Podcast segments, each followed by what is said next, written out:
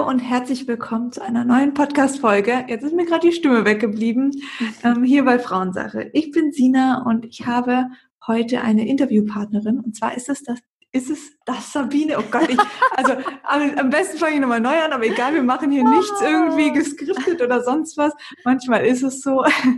Ähm, ich habe im Interview die liebe Sabine, sie ist Heilpraktikerin bei Verisana und ich würde erstmal sagen, hallo Sabine, schön, dass du hier bist. Ja, hallo liebe Sina. Ich freue mich total. Ähm, und zwar arbeitest du bei Verisana. Jetzt gleich mal die Frage, was macht Verisana? Also wir machen ähm, verschiedene Tests zum Thema Gesundheit. Ähm, wir machen Stuhltests, also zum Thema Darmgesundheit. Darum geht's ja heute hauptsächlich. Wir machen auch Hormon-Speicheltests. Ähm, wir machen Blutuntersuchungen auch, also ähm, zum Thema zum Beispiel Schilddrüsenhormone mhm. oder Aminosäurenprofile. Ähm, und wir machen auch äh, Haartests, also Haarmineralanalysen. Ähm, da geht es um den Stoffwechsel.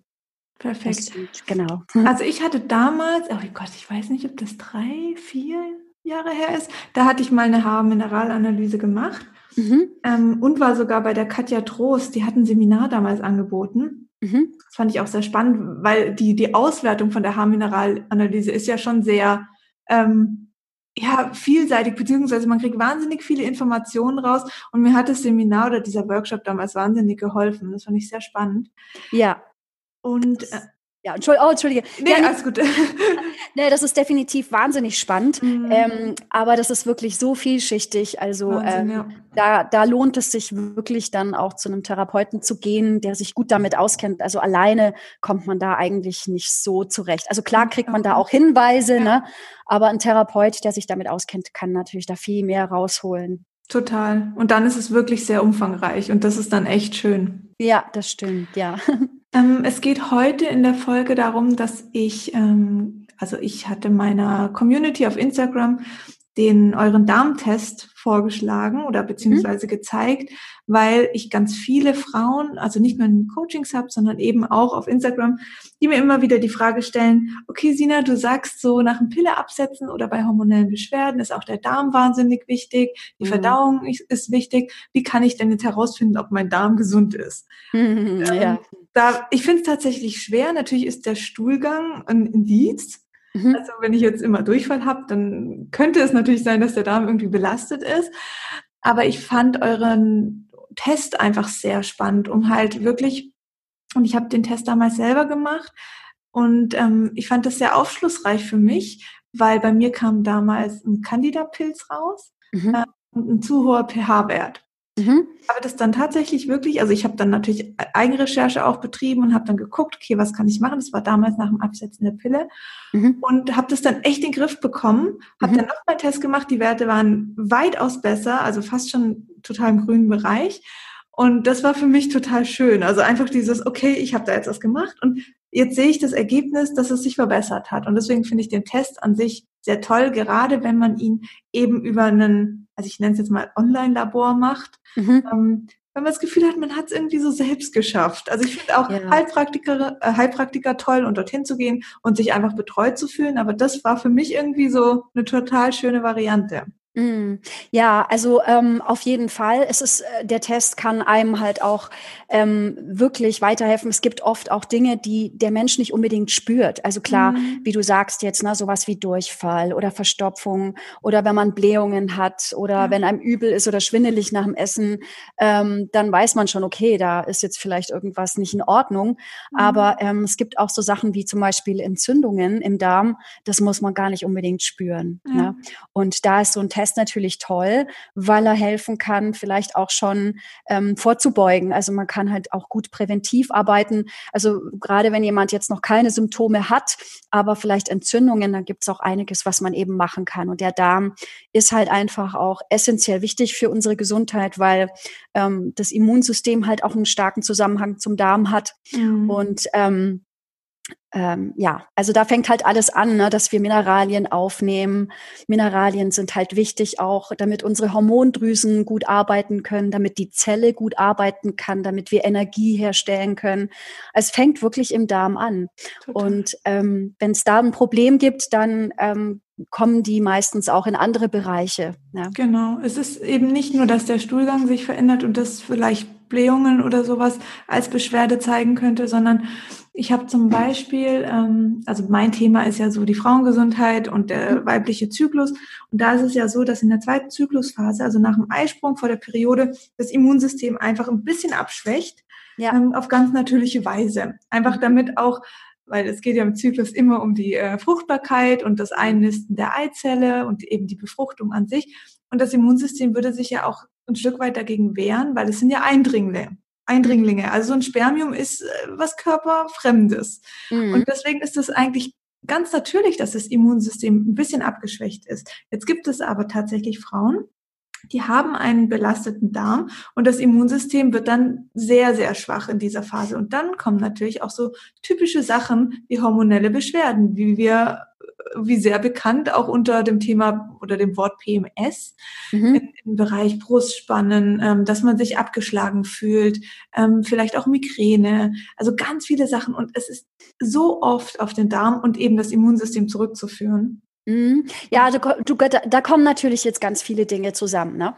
Also da weiß man auch manchmal nicht, was war zuerst da, Henne, Ei, Ei, Henne. Ne? Voll, ja. ähm, also zum Beispiel, ähm, es ist halt auch so, dass Frauen, die die Pille genommen haben, die dann eben auch viele Östrogene haben, ja. dass, dass die Leber dann manchmal belastet ist, ne? dass ja. die ähm, nicht mehr in der Lage ist, schlechte Östrogene gut auszuscheiden.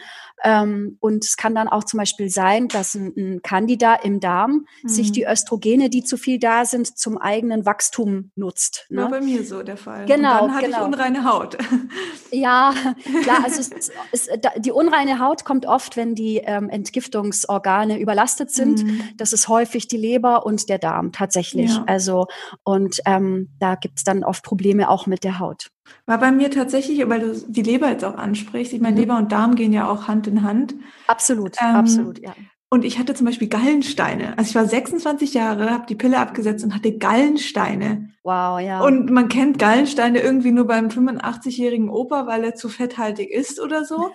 Also, Na, nicht, aber, ganz, nicht ganz. Also das kann ja, schon auch jüngere. Wahnsinn. Also wir haben da immer die, die Fs, also 40, fertile. Ähm, also das waren immer, ähm, sind tatsächlich oft ähm, Frauen in den 40ern, ja. auch bekommen. Ne?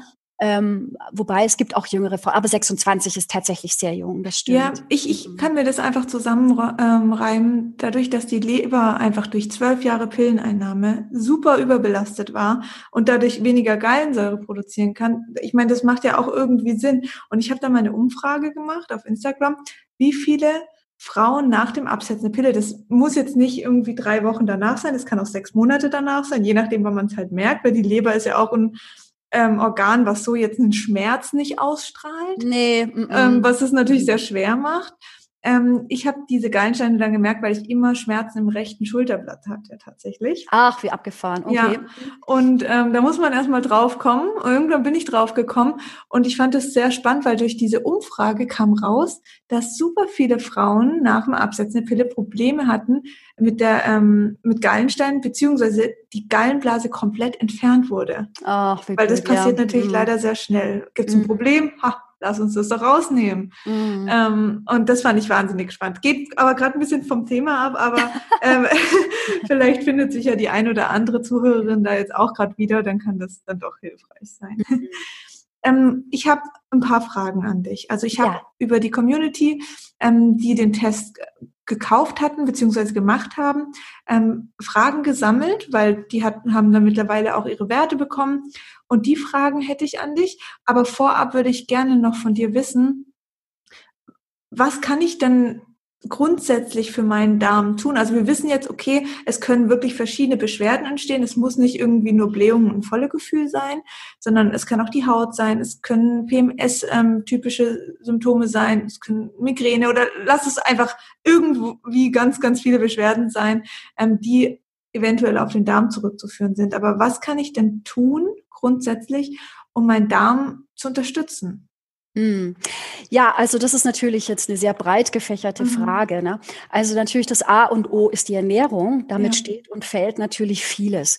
Ja. Ähm, jetzt gibt's auch, man kann schwer ähm, so ein Konzept geben, weil jeder ist anders. Und ähm, zum Beispiel hat der eine vielleicht Nahrungsmittelunverträglichkeiten, dann kann der vielleicht halt gewisse Sachen nicht essen, ja. die eigentlich vielleicht ganz gesund wären, aber für diese Person ist es dann nicht, weil das natürlich immer wieder die Darmschleimhaut reizt und äh, Entzündungen fördert im Darm. Ne? Mhm. Ähm, also grundsätzlich glaube ich, ist es immer gut, dass man keine der Nahrungsgruppen komplett weglässt. Also es ist ja jetzt die Mode geworden, immer, was weiß ich, die Fette sind sehr in Verruf geraten, ne, eine Zeit lang. Ähm, und ähm, teilweise oder jetzt äh, wird nur noch Eiweiß gegessen oder ähm, da bin ich nicht der größte Freund. Also das kann man vielleicht mal machen mhm. ähm, über einen kurzen Zeitraum, aber langfristig ist es doch wichtig, dass wir alles zu uns nehmen ja. und ähm, nichts weglassen. Also Kohlenhydrate sollten eher natürlich jetzt langkettige Kohlenhydrate sein, also jetzt weniger Schokolade, Torte und solche Sachen, klar, sondern ähm, oder jetzt auch ein Weißbrötchen oder mhm. Das äh, sind äh, also kurzkettige Kohlenhydratketten. Das ist natürlich so, wenn wir äh, unter Stress leiden, dann schreit unser Körper nach sowas. Mhm. Also das ist dann gar nicht unbedingt immer Willensschwäche, aber dann, dann braucht der Körper Energie, mhm. schreit nach Energie und dann hat man umso mehr Lust gerade auf diese Sachen. Ne? Total. Ähm, oder zum Beispiel auch gerne vor der Periode, wenn man Magnesiummangel hat, dann hat man Bock auf Schokolade, weil in der Schokolade ja. tatsächlich viel Magnesium drin ist. Für ja. den Darm ist es natürlich nichts. Und ähm, es sollten gute Fette in der Nahrung ähm, mit dabei sein. Das heißt jetzt nicht unbedingt die frittierten Pommes, das ist natürlich kein gutes Fett, aber sowas wie ähm, Ghee, Kokosöl, ähm, Butter ist auch vollkommen in Ordnung. Ne? Ähm, oder Olivenöl, solche Geschichten. Gute mhm. Fette sind wichtig in der Ernährung auch und ähm, natürlich auch ausreichend Proteine. Ähm, das sollten am besten immer so, naja, 25 bis 30 Gramm sein pro Mahlzeit. Machten mhm. natürlich die wenigsten, ne? Aber ähm, idealerweise ähm, sollte das dabei sein. Also das heißt jetzt zum Beispiel auch mittags, der Teller sollte nicht aus einem Riesenstück Fleisch bestehen und ein mhm. bisschen Gemüse oder so. Also das, das Eiweiß sollte tatsächlich die Beilage sein.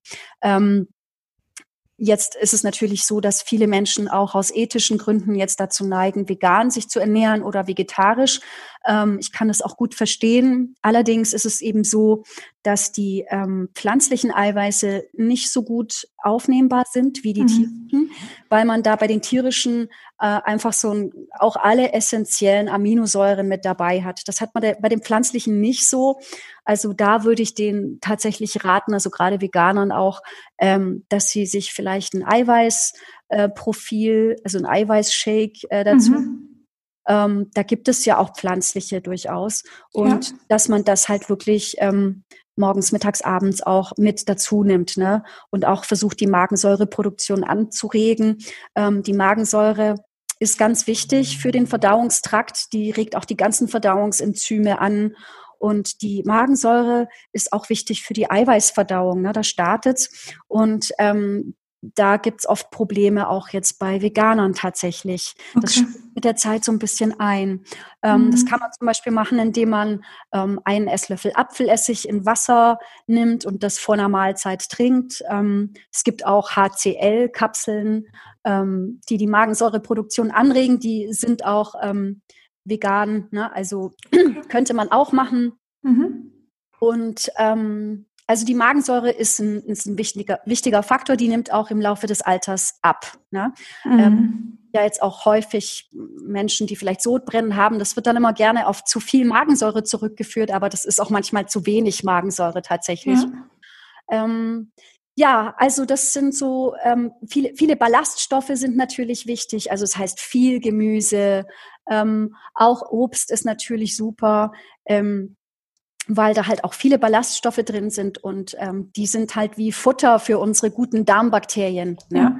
Also die, wir brauchen einfach Ballaststoffe ähm, für unsere guten Darmbakterien. Da kann man sich dann vielleicht auch morgens mal ähm, Chiasamen oder auch ein bisschen Leinsamen, Flohsamenschalen, mhm. mhm. Müsli reinmachen zum Beispiel. Ne?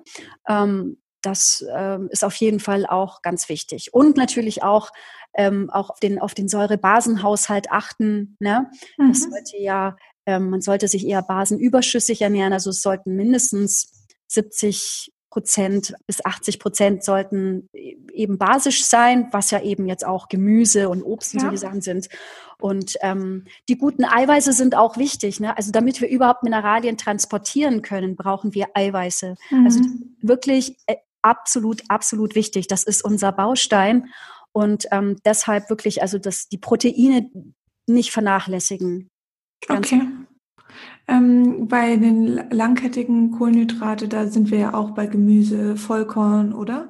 Genau, ja. also lieber Vollkornprodukte mhm. oder ähm, es gibt ja auch so Pseudogetreide wie Quinoa, ne? Amaranth, ja. Amaranth, so genau. diese ganzen Geschichten. Grundsätzlich kann man sagen, ist Gluten ähm, oft ein Problem auch. Also äh, selbst wenn jetzt Leute nicht unbedingt eine ja. Glutenintoleranz haben, ähm, Gluten erhöht Zonulin. Zonulin ist, ähm, ist, ist quasi ein, ein, ein Eiweiß, das die Darmschleimhaut reguliert von der Öffnung her. Ne? Mhm. Also es kann zu viel Zonulin ähm, macht ein Leaky Gut eigentlich auch. Ne? Okay. Ne? Also ähm, mit Gluten, ich weiß, es schmeckt ja auch mal lecker, ne? aber Gluten vielleicht auch ja. manchmal nicht zu viel Gluten wäre auch ganz gut. Ja, ich denke auch, dass ich glaube, das Schlimmste ist, wenn man anfängt, sich alles zu verbieten mit Weizen. Oh nein, Zucker. bitte nicht. Das nein. macht nur Stress und das ist auch für den Darm nicht gut. Absolut richtig. Stress, ja. Stress, absolut richtig. Da kommen wir zu einem weiteren Punkt. Das ist natürlich nicht nur die Ernährung, ähm, auch Stress. Ne? Also wenn wir, wenn wir Stress haben, dann ähm, produzieren wir erstmal viel Cortisol. Mhm. Cortisol ist ja unser Stresshormon, ähm, was aber auch einen abbauenden Effekt hat auf die Häute, auch auf die Schleimhaut. Ne? Ja. Und ähm, im Darm es ist halt eine Schleimhaut. Und wenn wir da viel Stress haben, ähm, dann wird die Schleimhaut abgebaut. Und was es auch macht, die Energie wird aus den Verdauungsorganen gezogen. Das heißt, wir sind auch gar nicht mehr wirklich gut in der Lage zu verdauen, weil eher so diese Lebens, diese Überlebensorgane gut durchblutet werden im Stress. Ne? Also so mhm. Herz, Muskulatur und eine gute Verdauung ist äh, zum Überleben erstmal zweitrangig. Also ähm, Total, ja. das, deshalb alles, was Stress senkt, sei es ähm, autogenes Training ne, oder auch wenn man schlechte Stressreaktionsmuster hat, ähm, dann sollte man auf jeden Fall da an sich arbeiten, weil mhm. das einfach grundsätzlich ähm, schlecht ist. Ne? Für viele Dinge, aber auch vor allem für den Darm. Für den Darm, ja, absolut. Also ich kann das jetzt auch gerade nochmal von der emotionalen, psychischen Seite, kann ich das so bestätigen. Ich hatte als junges Mädchen wahnsinnig Probleme mit dem Loslassen. Also ich mhm. habe wahnsinnig geklammert. Ich konnte einfach nicht frei sein und nicht loslassen. Man kann sich vorstellen, wie meine Verdauung war. Ich war alle fünf Tage mit dem großen Geschäft auf Toilette. Mhm. Alle fünf Tage. Und das war richtig schlimm für mich, weil es tat weh, es war unangenehm. Mhm. Ähm, und ja, das ist das Thema Loslassen gewesen bei mir. Und seit ich da angefangen habe, auch da mehr reinzugehen, mich freier zu fühlen, ging es echt super mit der Verdauung. Mm. Ja, also der, wenn, wenn ich jetzt in die traditionelle chinesische Medizin gehe, dann mhm. ist es tatsächlich so, der Dünndarm sortiert aus, was ist gut für mich, was ist schlecht für mich. Ja. Und der Dickdarm ist natürlich loslassen auch. Ne? Das ja, ist ganz richtig, ja. was du sagst. Also das, ähm, das geht jetzt auch in, in, den Bereich der klassischen, also der traditionellen chinesischen Medizin. Absolut. Also das konnte ich bei mir erkennen und ich baue das gerne in meine Coachings ein. Und viele sehen sich da auch wieder in diesem Thema. Und das ist ja immer dieses, oh Sina, Sina, ich äh, habe mit meiner Ernährung alles gemacht, aber es wird nicht besser, mhm. dann ist mhm. meistens eben das der andere Teil, eben die Psyche. Ähm, Stress ist halt ein Faktor, der oft vergessen wird. Stress ist eigentlich, ähm, also es gibt keine chronische Erkrankung ohne Stress, wirklich. Also mhm. Also Stress mhm. hat halt auch viele Gesichter. Ne? Das ist ja nicht immer nur psychischer Stress oder, oder körperlicher. Das kann auch mal sein, dass jemand wirklich viel mit viel Allergien zu kämpfen hat oder auch natürlich auch ähm, ne, die Ernährungsweise, wenn man sich immer schlecht ernährt, dann ist das ja. auch Stoffwechselstress, ne, kann man sagen. Und ähm, Stress hat eben ist auch, auch Umweltbelastung. Also ähm, unsere Nahrung ist nicht mehr ganz dieselbe wie früher. Und wir sind ja. halt auch Sachen ausgeliefert. Ne? Alleine im Trinkwasser. Ähm, ja. Es werden halt auch nicht alle Medikamenten ähm, Rückstände beseitigt, ne? Mhm. Und ähm, auch, auch Hormone teilweise. Also da braucht es dann schon Kläranlage 4, so in der Richtung. Und die hat man. In wenigen Bereichen Deutschlands, aber halt nicht in allen. Mhm. Das, also wir werden halt einfach mehr Dingen ausgesetzt auch inzwischen. Ja. Und ja, es sammelt sich halt, ne? Absolut. Mhm. Ähm, bevor wir zu den Fragen kommen, zum, zu den Testergebnissen, vielleicht nochmal, wie läuft so ein Test ab bei euch? Also wenn wir jetzt, klar, ihr habt verschiedene Tests, wenn mhm. wir jetzt aber gerade mal beim Darmtest bleiben, was passiert da? Also ich kriege da ein Testkit nach Hause, vielleicht kannst du da nochmal ein bisschen was zu sagen. Genau, also es gibt ein Testkit, da ist auch eine Anleitung drauf, ähm, wie, man, wie man das machen muss. Da ist ein Stuhlfänger, mhm. ähm, den kann man quasi in der Schüssel so auslegen. Der sollte natürlich nicht nass werden, weil es ist ein Papier, ein dickes. Mhm. Und ähm, des, der, also es ist so, der Stuhl sollte halt nicht mit dem Klowasser in, ja. in Verbindung kommen, klar. Ähm, und ähm, genau, also dann, dann sollte man am besten, also da ist so ein, so ein großes Röhrchen in dem großen Röhrchen, das kann man aufschrauben, dann kommt nochmal so ein kleiner Behälter, den man aufschrauben kann. Und da ist dann auch so ein Plastikstecker mit so einem kleinen Löffel vorne, kann man sagen. Ja, genau. Und äh, da kann man dann eben ähm, Stuhl reinmachen in ja. dieses kleine Röhrchen, also bitte nicht in das große. Und ähm, so viel brauchen wir auch nicht, aber es sollte schon, also gerade auch wenn man einen größeren Test macht, so wie einen Gesundheitscheck Darm, wo viele ja. Analyten sind, dann sollte das jetzt nicht zu sparsam befüllt sein. Also es sollte schon ausreichend Material da sein. Und am besten sollte man auch verschiedene Stellen vom Stuhl nehmen, also nicht mhm. nur an mhm. einer Stelle rumbohren. Mhm. ah, so appetitlich, ne? Wahnsinn. Ja, ja genau. Und dann ähm, schraubt man das kleine Röhrchen zu. Ganz wichtig äh, würde ich definitiv raten, dass man auch das beschriftet mit dem mhm. Namen. Ne? Und ähm, dieses kleine macht man dann in das große Röhrchen rein. Und ähm, wir haben dann auch so ein, so Plastikumschlag, äh, noch so einen durchsichtigen. Das ist mhm. dann so ein Auslaufschutz nochmal. Also da macht man dann mhm. diesen, dieses große Stuhlpröbchen eben rein. Also den kleinen mit dem großen Röhrchen. Mhm. Ne? Ähm, und dann, wenn man große Tests macht, also ähm, wo auch Candida jetzt oder auch beim Candida-Test hat man auch noch so ein, so ein längeres Röhrchen für einen Zungenabstrich, nennt ja. sich das Mundabstrich. Das ähm, schraubt man auf und ähm, dann gibt es, ähm, gibt es so ein so ein Stab, so einen blauen, glaube ich, ist er. Und den zieht man dann halt so über die Zunge und auch äh, Mundschleimhaut so ein bisschen drüber. Und dann steckt man das in dieses große Röhrchen rein und das bitte auch in den durchsichtigen Umschlag mhm. rein. Mhm. Und dann muss man den, ähm, dann muss man diesen Begleitschein ausfüllen.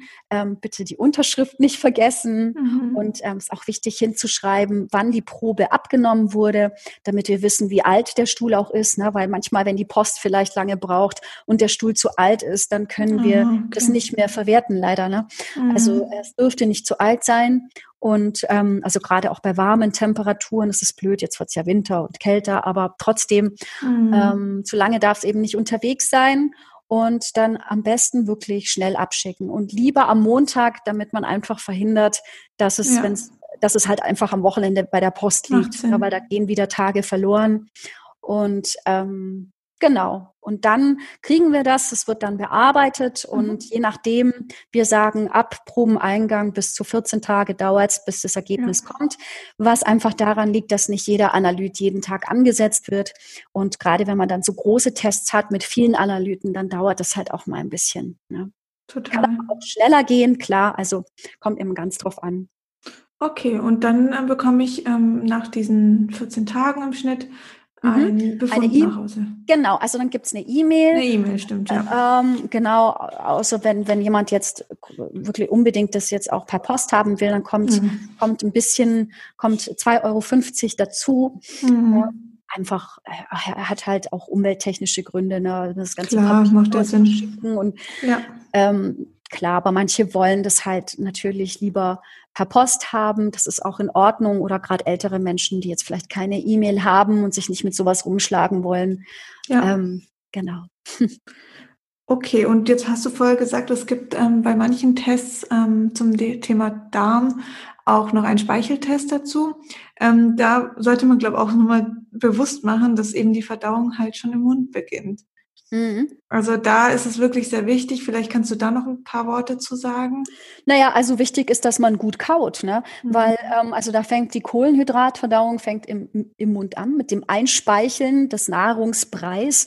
Also mhm. man sollte definitiv gut kauen, weil dann nimmt man dem Magen natürlich auch schon Arbeit ab und dem Darm. Mhm. Ne? Mhm. Also bitte wirklich gut durchkauen. Und ähm, also es ist so, dass wir eigentlich, also der Test, den wir jetzt machen, da geht es eigentlich nur um Candida. Candida im Mund, ne? weil manchmal kann ja auch Candida schon im Mund sein und ähm, mehr machen wir jetzt eigentlich nicht. Es gibt auch äh, Teststreifen, so pH-Streifen kann man natürlich auch kaufen in der Apotheke, wo man schauen kann, wie ist der pH-Wert im Mund.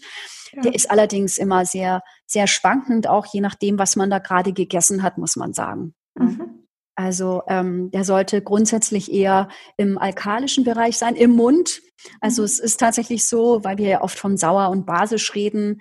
Ähm, also es gibt, es gibt natürlich Stellen im Körper, wo sauer erwünscht ist, zum Beispiel im Magen. Ne? Mhm. Also im Verdauungstrakt, im Mund, es sollte eher basisch sein, der Magen sauer, damit da einfach auch Keime abgetötet werden. Ja. Ähm, dann der Dünndarm wieder eher basisch und der Dickdarm sollte tatsächlich auch wieder eher sauer vielleicht sein. Also das mögen die guten Darmbakterien lieber. Und das ist auch, was wir im Stuhltest sehen. Also wir sehen den pH-Wert aus dem Dickdarm, sei mal gesagt, ne? auch ah, okay. so zum okay. Verständnis. Ja. Mhm.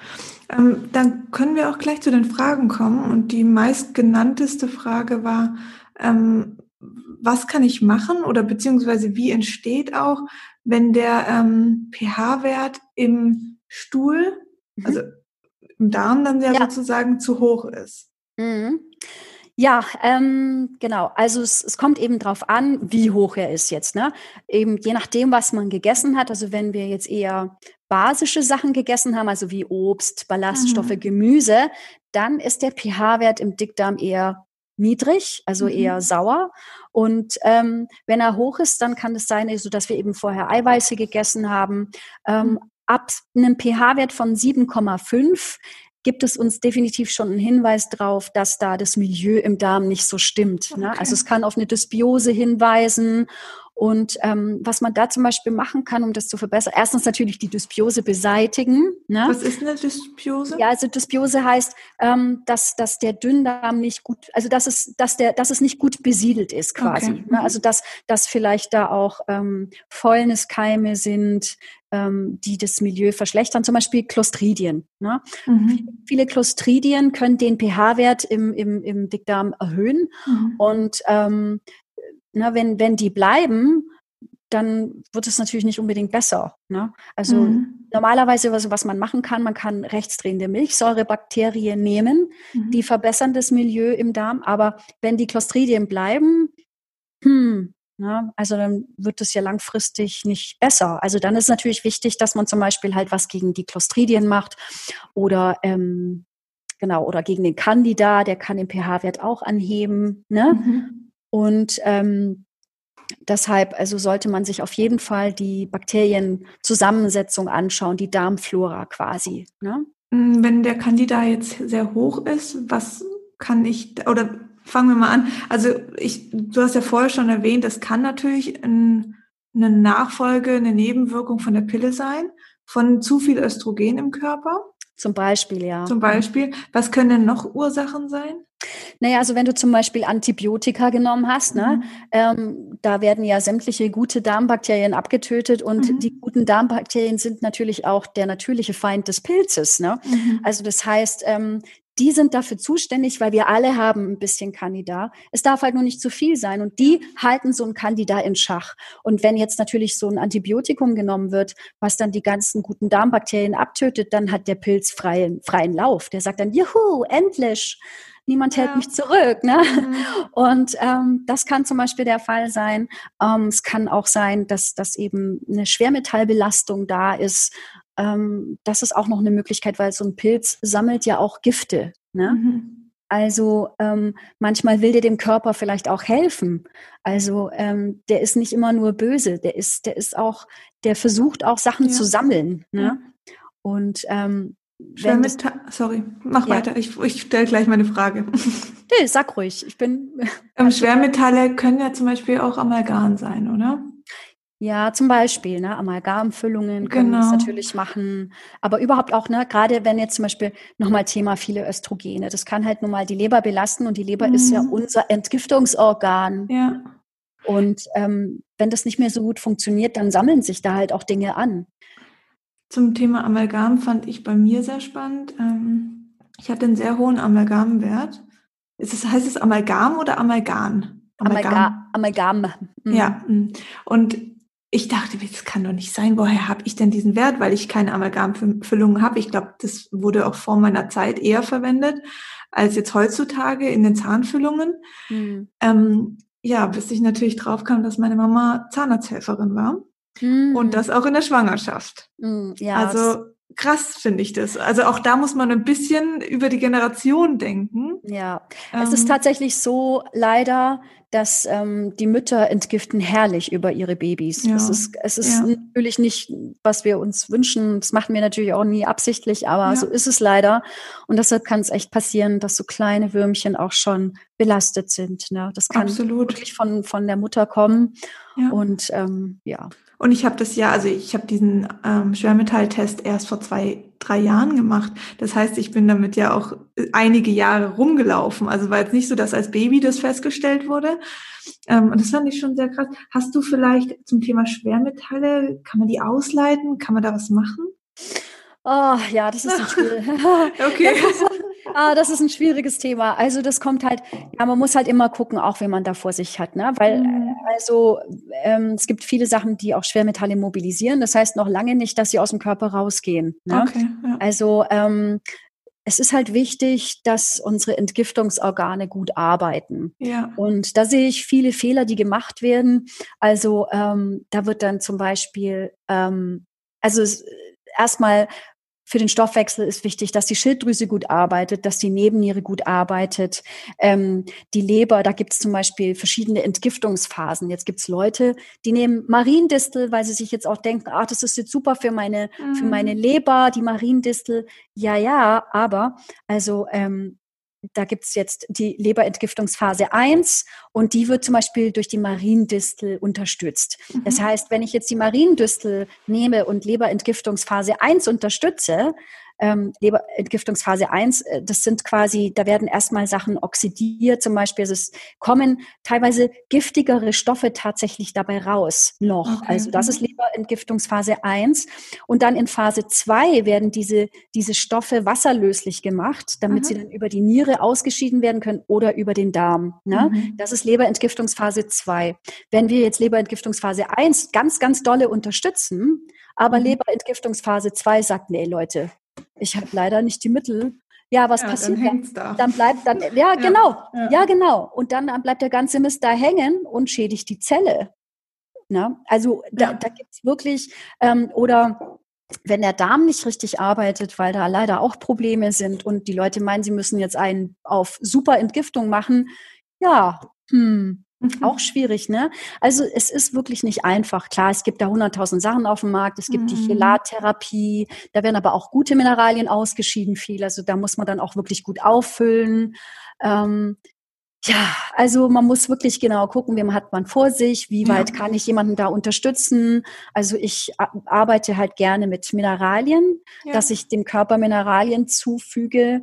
Da ist aber auch ein guter Darm die Voraussetzung, dass er das aufnehmen kann. Ne? Mhm. Ähm, damit der Körper halt selbst sich Dingen wieder entledigen kann. Ne? Mhm. Und alles auf einmal kann man sowieso nicht rausmachen. Also ähm, der Körper ähm, speichert ja Schwermetalle auch im Fettgewebe ein, ne, damit sie keinen weiteren Schaden anrichten. Das heißt, es gibt jetzt nicht eine Therapie, die mache ich jetzt drei Wochen und dann habe ich keine Schwermetalle. So läuft's halt leider nicht. Ne?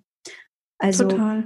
Aber da wäre doch schon auch erstmal hilfreich, dass ähm, man wirklich auch einen Heilpraktiker aufsucht ja. oder einen ganzheitlichen Mediziner oder so, um das Thema wirklich mit Hilfe anzugehen und nicht einfach Mariendistel rein, rein, rein und ah, hm, was passiert jetzt?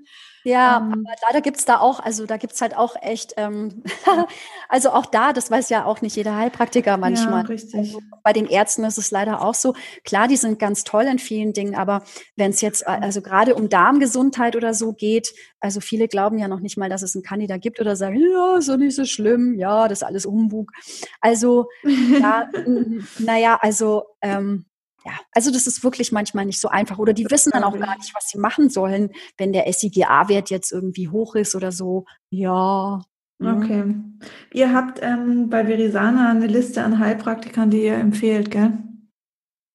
Ja, haben wir. Also ich kenne die jetzt nicht alle, ich weiß jetzt nicht alle, aber ja. das sind die bei uns einschicken. Ja. Und ähm, die, die, klar, die führen wir halt in einem Katalog und dann können wir natürlich auch gucken, wer ist da in der Nähe Und ja, ähm, ja. Ach genau. ich wollte noch mal sagen, ich wollte nicht die Ärzte schlecht machen. Ne? Also Ach, es gibt na, also nur, dass das, nee, nee, nur, dass, dass das gesagt wird. Also ich gehöre nicht zu denen, die Ärzte schlecht machen. Ja. Ähm, überhaupt nicht. Die müssen so viel wissen und können.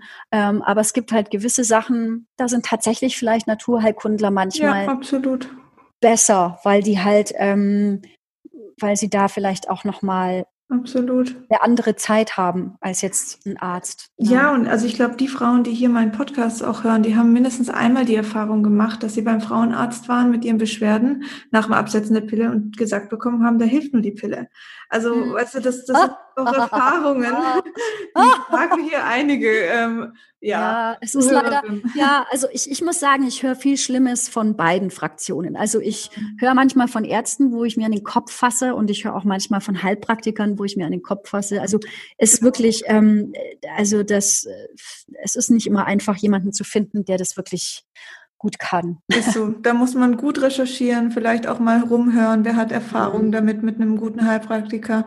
Genau. Ähm, ja, aber grundsätzlich, also von, von einer Kollegin von dir, von Verisana, die hatte mir gesagt, ihr bietet das auch an. Man kann nach so einem Test auch bei euch anrufen und ähm, sie geben sich da beste Mühe, Heilpraktiker in der Gegend ähm, ausfindig zu machen oder einfach vorzuschlagen. Also das auf, auf jeden Fall, das machen wir. Und dann würde ich aber auch natürlich jedem Einzelnen raten, dass er, ähm, dass er dann, wenn er sich nicht wohlfühlt bei jemandem, auch ja. absolut die Freiheit hat zu sagen, nee, da will ich nicht hin, Total. dann gehe ich woanders hin. Ne? Ja. Und dann kann man auch noch ein zweites Mal anrufen und sagen, äh, ja, da war ich jetzt nicht so zufrieden, haben Sie mir doch jemanden anderen in der absolut. Nähe. Also Total. es ist absolut. Muss passen, ja. Ja, das, also das ist ganz klar, genau.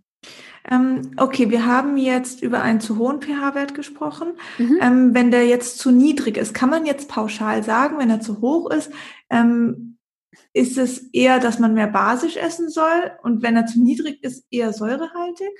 Nee, weil das kann, das kann wirklich, ähm, das kann so stark schwanken, je nachdem, was ihr gegessen mhm. habt. Also wenn, wenn man jetzt, äh, wenn man jetzt gerade eben sowas gegessen hat, dann ist er halt, also wenn man jetzt gerade eher Gemüse vorher gegessen hat, dann ist er vielleicht eher unten. Und wenn man jetzt gerade vorher Fisch oder Fleisch gegessen hat, dann ist er vielleicht ein bisschen höher. Mhm. Also das muss nicht immer gleich äh, was Krankhaftes bedeuten. Mhm. Aber wenn er eben ab 7,5 oder höher, gibt uns das einen Hinweis darauf, dass da irgendwie was ähm, bei, den Bakter bei der Bakterienflora nicht okay. so ganz in Ordnung ist und dass das Milieu nicht so stimmt. Und da helfen dann zum Beispiel rechtsdrehende Milchsäurebakterien auch. Also und natürlich auch äh, zu schauen, okay, äh, was, was, was fehlt mir denn da und vielleicht eventuell noch ein Probiotikum. Na, okay. Mhm. Mhm. Wie sieht's denn mit dem pH-Wert in der Mundschleimhaut aus? Also sowohl zu hoch als auch zu niedrig. Wie unterscheidet sich das jetzt zum Darm? Ja, ach, die, also auch das ist stark abhängig, was man da gegessen ja. hat. Ne? Also wir testen das ja nicht, das sei noch mal gesagt, wir testen nicht den pH-Wert im Mund. Wir schauen nur, ob Candida da ist oder nicht. Ne? Ah, okay. Ähm, und das, das ist eher was, also das kann man mit, mit Teststreifen aus der Apotheke, genauso gibt's ja auch für den Urin so Teststreifen. Ne? Ähm, wo man gucken kann, ist, ist man gerade eher sauer oder so. Ähm, und im Mund kann man da eben auch gucken, also da sollte der Wert eben eher basisch sein und wenn er dann zu niedrig ist, kann er halt natürlich auch, kann, können die Zähne angegriffen werden. Hm, also da könnte man zum Beispiel Zitronenwasser äh, mit Zitronenwasser spülen. Zitrone ist ja hochbasisch, ne? Ja. Aber ähm, einfach gut ernähren hilft, ne? Absolut. Und ähm, was besagt dann diese Untersuchung Zungenabstrich? Das ist dann eben Candida. Also da, da sehen wir, Candida, okay. also ob da Candida im Mund ist, ne, das kann eben absolut auch der Fall sein, gerade wenn Leute ein geschwächtes Immunsystem haben, mhm. ähm, dann kann es auch sein, dass wir Candida im Mund haben. Auch gerade wenn vielleicht Leute noch viele Amalgamfüllungen haben oder solche Sachen. Ne? Okay. Ähm, auch das ist, das ist oft möglich, ja. Wenn ich jetzt ähm, so ein Candida im Mund habe, ähm, dann klar, einmal natürlich die Tipps, die du auch vorgegeben hast zur Ernährung. Mhm. Ähm, gerade wahrscheinlich auch nochmal verstärkt darauf achten, wenn man die Pille abgesetzt hat, wenn man Antibiotikum genommen hat. Ich glaube, das ist oft auch ein Thema, Antibiotika-Einnahme und danach wird halt nicht mehr drauf geachtet. Ja, leider. Also es gibt ja, ich würde eigentlich auch jedem empfehlen, dass er äh, zum Antibiotikum auch schon ein Probiotikum nimmt. Also nicht zeitgleich bitte. Also da muss ein Abstand sein. Ne? Mhm. Ne? Also mindestens zwei Stunden. Also ich würde dazu tendieren, dass man halt das Antibiotikum, je nachdem, also meistens muss man es ja nur ein, zweimal am Tag nehmen, ähm, dass man das dann vielleicht morgens nimmt und am Abend das Probiotikum oder wenn man jetzt morgens und abends das Antibiotikum nehmen muss, dass man vielleicht mittags mal ein Probiotikum nimmt. Mhm. Gibt es auch wirklich speziell ähm, Probiotikum zum Antibiotikum? Einfach um zu verhindern, dass das äh, ein totales Chaos wird im Darm. Okay. Und ich würde das dann auch äh, empfehlen, wenn man die, wenn man das Antibiotikum abgesetzt hat, dass man auf jeden Fall noch eine Weile Probiotikum nimmt. Ähm, es gibt auch tatsächlich, ähm, ich habe das jetzt leider gerade nicht da, ich hatte ähm, ich hatte so eine Tabelle, welches Antibiotikum welche Darmbakterien aus, ausreinigt, beziehungsweise wo es dann oft einen Bedarf gibt nach, nach welchem Antibiotikum. Ah. Gibt die im, im, Internet die Tabelle oder ist Nee, das, leider nicht. Ah, okay. Das hatte ich mal bei einer Fortbildung. Mhm. Ähm, nee, leider habe ich das jetzt nicht. Mhm. Okay, ja. Das, ähm, also vielleicht kannst du ein Foto mal schicken oder so, wenn, wenn es dir möglich ist, dann kann ich das ähm, mit hm. Notes packen, aber wenn es jetzt so umständlich ist, dann. Ich schau mal, ich schau mal, ich muss es selber nochmal finden. Oh. Okay, alles klar. also entweder ist es dabei oder nicht. ja, ja, sorry. Okay, kein Problem. Ähm, gut, dann war noch eine Frage. Gibt es einen Zusammenhang zwischen Candida und Vaginalpilz?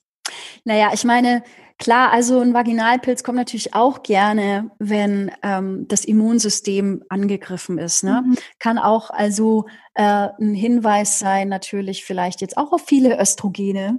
Ähm, es kann sein, auch ähm, über Geschlechtsverkehr kann man das bekommen. Aber grundsätzlich ist es äh, wirklich oft ein Hinweis auf ein schwaches Immunsystem. Und klar, ich meine, so ein, so ein Pilz im Darm schwächt einen. Mhm. Der schüttet da lustig seine Toxine aus mhm. und das belastet auch die Leber. Und ähm, klar, das schwächt den ganzen Organismus. Und natürlich ist da unten halt, also das Milieu, was Pilze lieben, es ist, es ist ein bisschen feucht, es ist ja. dunkel mhm. und es ist warm. Also das perfekte Milieu für so ja. einen Pilz eigentlich. Ne? Ich hatte oft ähm, das Gefühl, ich hatte nämlich auch recht häufig mit Vaginalpilz zu kämpfen in meiner ähm, Pubertätszeit. Bei mir lag es tatsächlich auch am, am Tampon. Also dieses ja. Aufsaugen der, der Schleimhaut durch diesen Baumwollbauschen, mhm. das hat mir einfach nicht gut getan. Mhm. Klar, also da gibt's natürlich dann auch, ich meine, da könnte man auch, es gibt zum Beispiel, also auch da gibt's so Milchsäure, ja. äh, ähm, Cremes, ne, die natürlich das Scheidenmilieu auch ähm, fördern, ein gutes Scheidenmilieu fördern. Gibt zum Beispiel diese Majorana Vaginalcreme, ich glaube von Vala ist das. Mhm. Ähm, aber das ist natürlich, also wenn man jetzt gerade akut einen Pilz da hat, dann würde ich da schon empfehlen, dass man zum Arzt geht und da mal guckt und ja. vielleicht ein Antimykotikum halt nehmen muss oder so. Ne? Aber wenn es dann wieder in Ordnung ist, um vielleicht auch zu verhindern, dass es immer wieder kommt, kann mhm. man das eben tatsächlich mal machen, dass man halt so ein Tampon einschmiert mit so einer, mit so einer Majorana ähm, mhm. Creme und dann einfach versucht, äh, auch darüber das ähm, Milieu zu verbessern. Und natürlich ist da auch der Darm eine Richtig, wichtige Sache, ja. um das Immunsystem zu stärken. Ja, ja. absolut. Ähm, was, welche Lebensmittel enthalten dann ähm, für uns gute Bakterien, die da für den Darm halt gut sind? Naja, also zum Beispiel, ähm, wenn wir jetzt so sowas wie Sauerkraut essen, ne, so mhm. fermentierte Sachen, mhm. ähm, die sind natürlich super.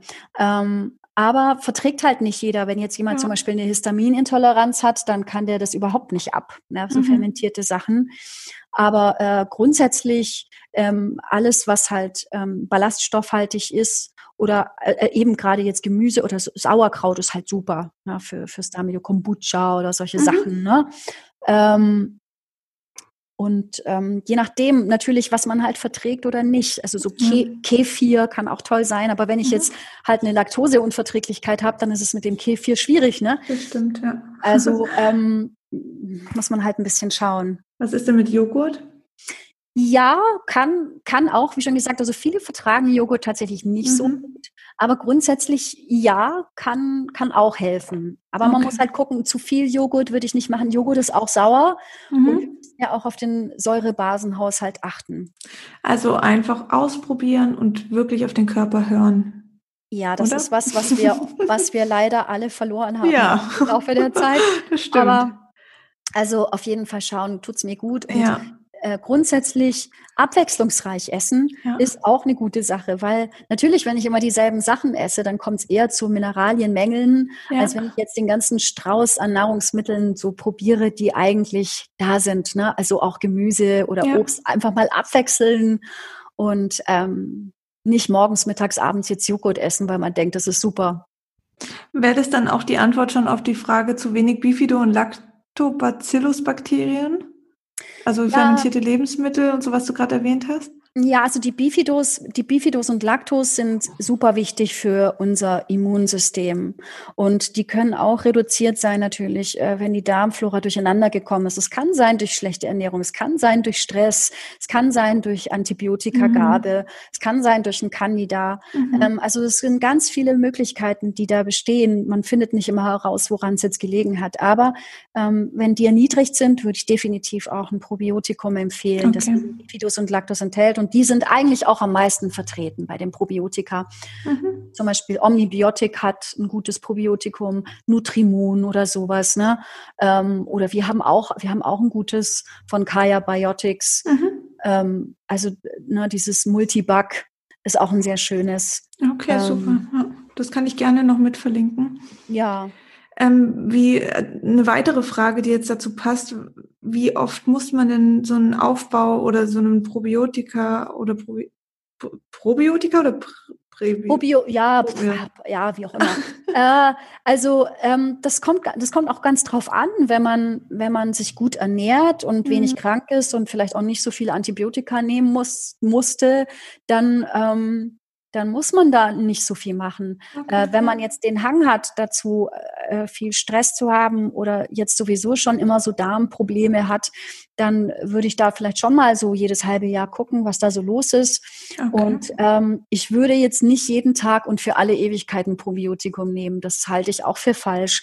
Aber ja. ähm, es wird oft zu kurz genommen, weil also wenn so ein Darm im Ungleichgewicht ist, dann reicht es oft nicht, das zwei Wochen zu machen. Ja, also dann würde ich wirklich mal so drei Monate so ein Probiotikum nehmen und auch jetzt nicht die lustige Ratestunde, sondern vielleicht wirklich schauen, okay, was fehlt mir denn? Fehlen mir die Enterokokken? Fehlen mir die, die Escherichia coli mhm. oder muss ich da vielleicht mal reinigen?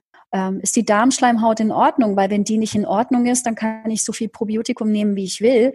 Das mhm. ist ein bisschen wie ein Haus auf rutschigem Boden bauen. Das kann, kann sich nicht wirklich da äh, ansiedeln. Ne? Also der, der Boden muss stimmen, sage ich mal. Ne? Also ähm, die Darmschleimhaut sollte auf jeden Fall intakt sein. Okay, zwei letzte Fragen habe ich. Einmal, ähm, ich weiß jetzt nicht, ob wir das schon besprochen haben, aber was ist, wenn der Schimmelpilz positiv getestet ist? Hm. Also das kann tatsächlich passieren, ähm, wenn es zum Beispiel eine, eine Schimmelpilzbelastung gibt. Ne? Ähm, in, hinter Tapeten versteckt mhm. sich sehr gerne alte Polstermöbel, mhm. Biotonne, Komposthaufen. Mhm. Ähm, es kann auch sein, dass jemand vielleicht vorher was gegessen hat, ein Obst oder so, wo ein bisschen okay. was drauf war. Ne? Es ja. muss nicht immer eine Tragödie sein. Ja. Und, äh, für Gesunde ist es eigentlich selten eine Bedrohung. Ähm, aber sowas, es gibt ja diese Aspergillose, ne? Ähm, also das, das ist dann wirklich was, wo die Leute aber auch echt zu kämpfen haben. Also da würde ich dann nicht, wenn ich keine Symptome habe und das mal sehe, dann würde ich vielleicht mal nochmal schauen, ist mein Wohnraum belastet oder okay rieche ich vielleicht manchmal ein bisschen zu intensiv an der Biotonne oder bin ich, bin ich zu viel am Komposthaufen? Nein, aber also in der Regel ist es eigentlich nicht so. Kann ja auch oft berufsbedingt irgendwie sein, wenn man ja. da natürlich oft dem ausgesetzt ist, auf irgendwelchen, also weiß ja nicht, was es für Berufe dann dahingehend gibt, aber ähm, vielleicht das auch nochmal reflektieren.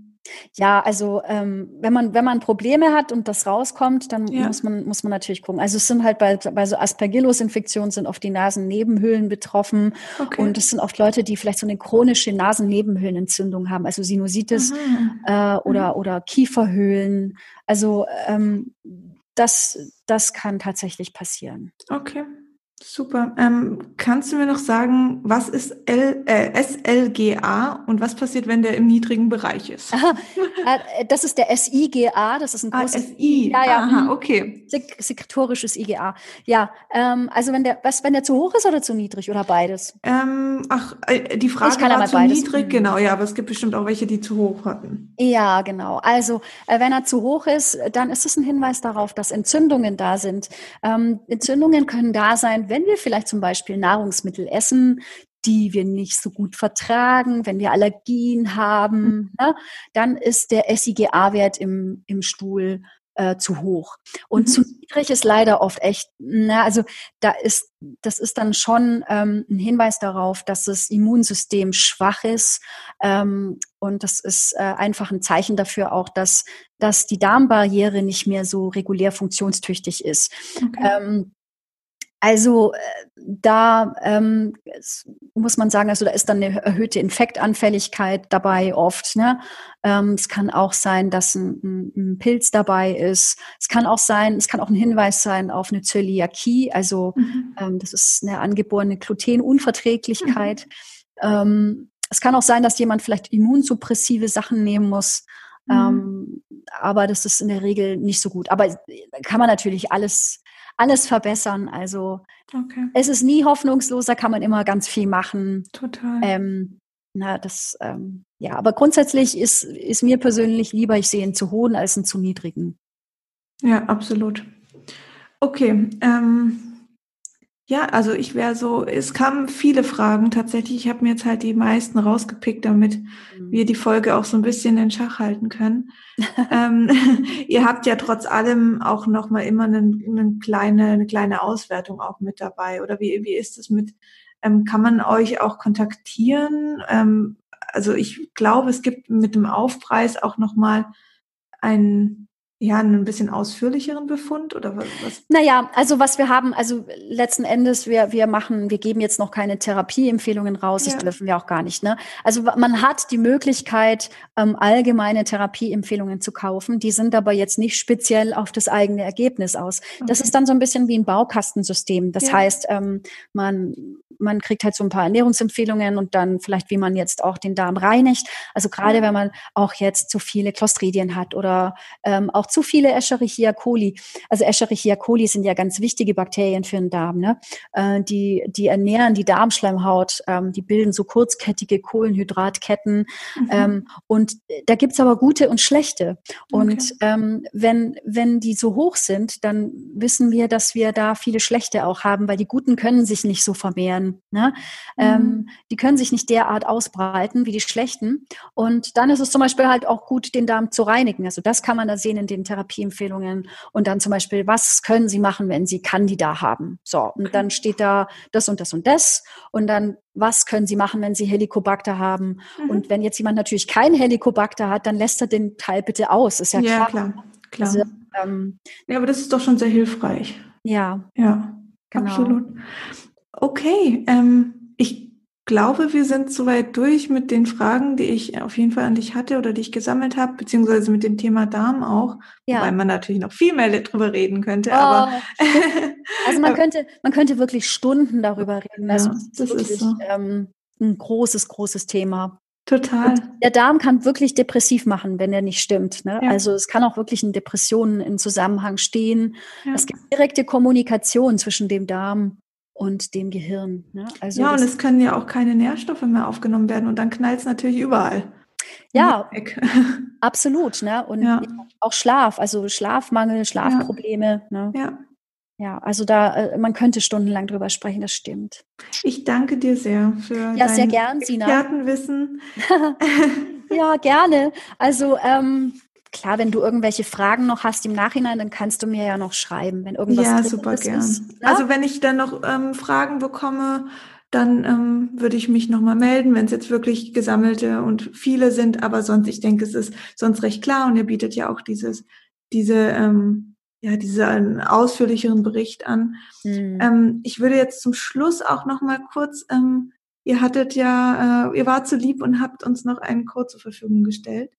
Ähm, und zwar, wenn man ähm, den Darmtest zum Beispiel machen will oder auch nach einer gewissen Zeit nochmal machen will, um zu schauen, so hatte ich es auch gemacht, was hat sich verändert, mhm. bin ich erfolgreich in meinem Plan, ähm, dann bekommt man mit SINA 5, also großes S und dann 5 hinten dran, ähm, 5% auf den Darmtest, aber auch alle anderen Tests. Ähm, also erstmal hier Dankeschön auch an euch. Ja, sehr gerne. Das kleine Präsent.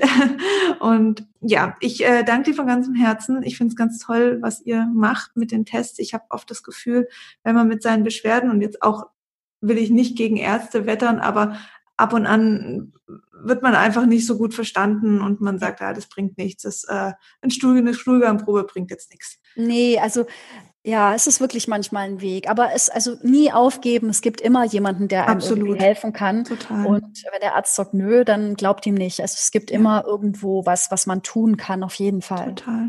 Mhm. Ich verlinke die Darmtests und auch den Code nochmal auf jeden Fall in den Show Notes. Und ähm, dann würde ich sagen, falls ihr da draußen ähm, noch Fragen habt oder auch noch mehr über die Tests erfahren wollt, ich habe ähm, ähm, ich spreche oft auf meinem Profil darüber. Es gibt auch ein Highlight darüber. Ihr könnt natürlich auch auf dem Verisana ähm, Instagram-Profil mal vorbeischauen oder eben bei mir bei sina.felissa.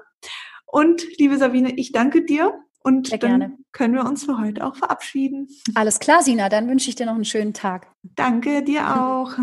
Tschüss. Tschüss.